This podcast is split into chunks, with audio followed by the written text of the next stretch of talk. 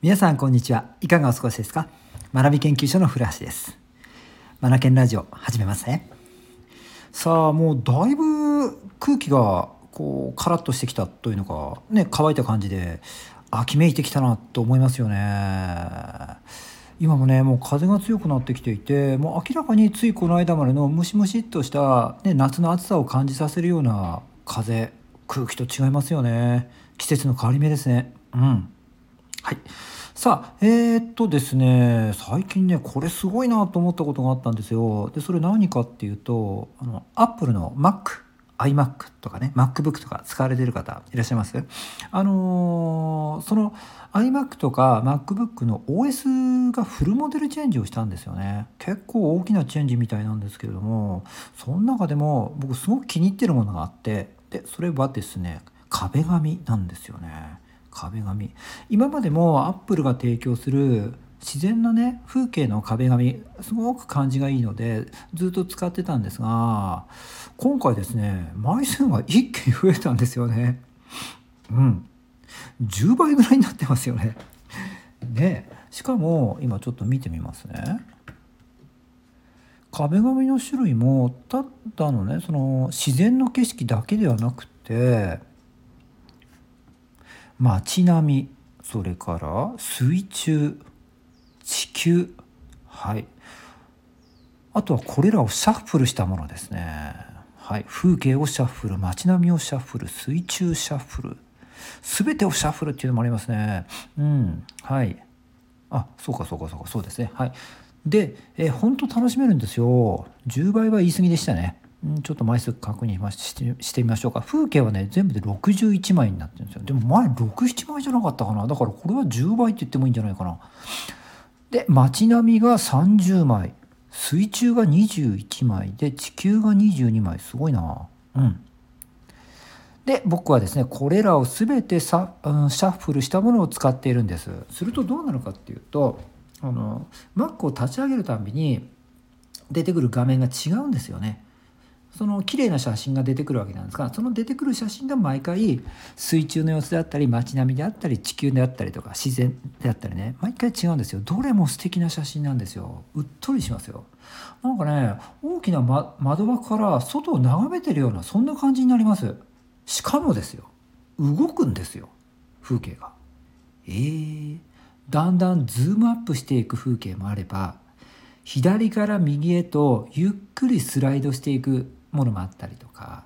それから街並みだと本当に街えーと、例えばそうですね都会の街並みを上から空撮したようなものもあるんですが街のね道路を走っている車が実際に動いてたりするんですよね。うん、動きがあるんですよ。これめちゃめちゃ面白いし飽きないですね。そしてうっとりさせられます。なんかねぼーっとするにはもってこいですよ。はい。さあさあ今日はねこの話ではなくてですね国語の話です。うん。えーと、中学生から質問を受けたので答えたいと思います。どんな質問かっていうとこんな質問です。国語の問題で自分ができる問題の時もあればできない問題の時もあると。不安定さがあると。この不安定さ、不安定感をなくすためにどうしたらいいでしょうか？という質問を受けたので、このことについて答えてみたいと思います。はい。まあ、よくあるのは説明的文章と、それから物語文ってありますよね。説明的文章はできないんだけど物語は大丈夫とかね。うん。逆の子もいますよね。うん。説明的はきちきちっと答えられるんだけど物語がね全然ダメなんだ特に心情系とかね、うん、これはねまあよくあるパターンなんですよ今回の相談はこうではなくておのがおの同じ物語文の中でもできる時は本当に気持ちよく全て正解するんだけどできない時はことごとく間違えてしまう、この不安定さをなくしたいっていう相談だったんですよね。うん。はい。これもね、よくあるんですよ。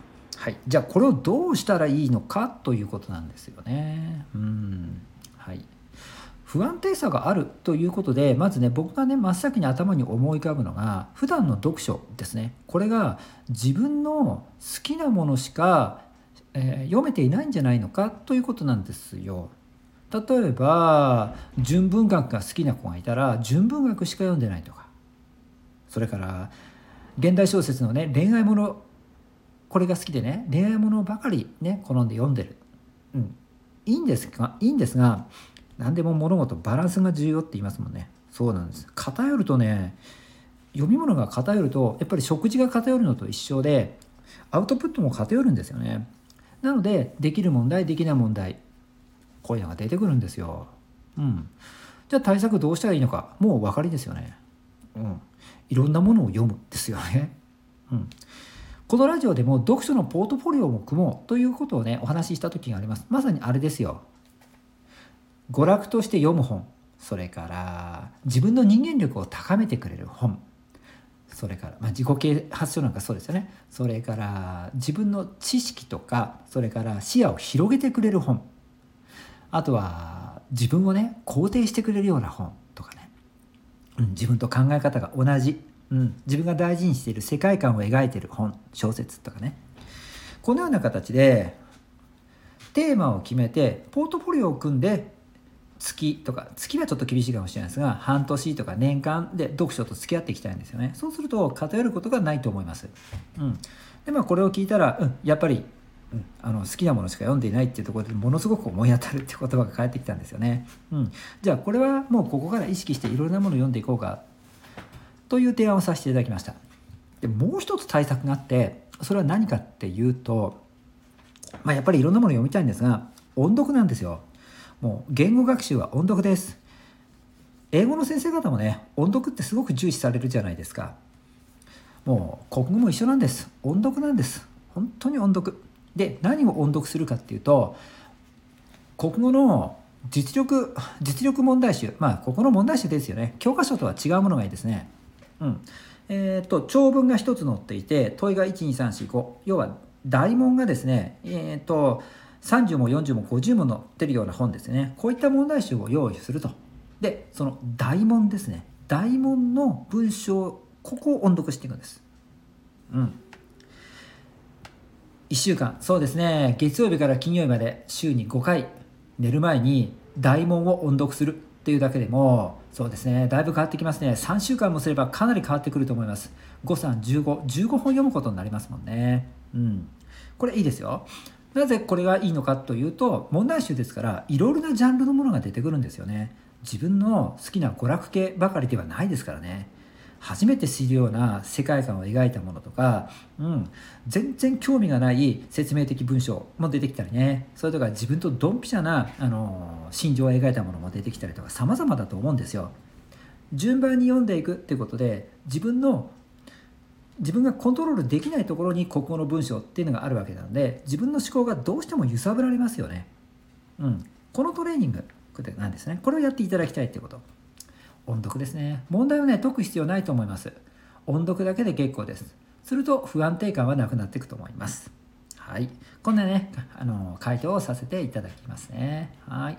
えーと、もしここのね不安定だなっていうことで思うことがある方は是非この対策を参考にしてみてください。今日も最後までお聴きいただき、ああ、今、でもね、マックの前にいるんですが、これどこなんだろう？すごい綺麗な街並みですよ。あ、ズームアップしながら街、あ、道路も走ってる。真ん中に、あれ？これドバイかな？ドバイの街並み夜景ですね。すごい綺麗ですよこれ、ね、ぜひなんかマック、えー、の壁が見れる機会があったらぜひこのドバイドバイの街並み綺麗ですね。見てくださいね。今日も最後までお聴きいただきありがとうございました。 Read more, learn more, change the globe。素敵な一冊を。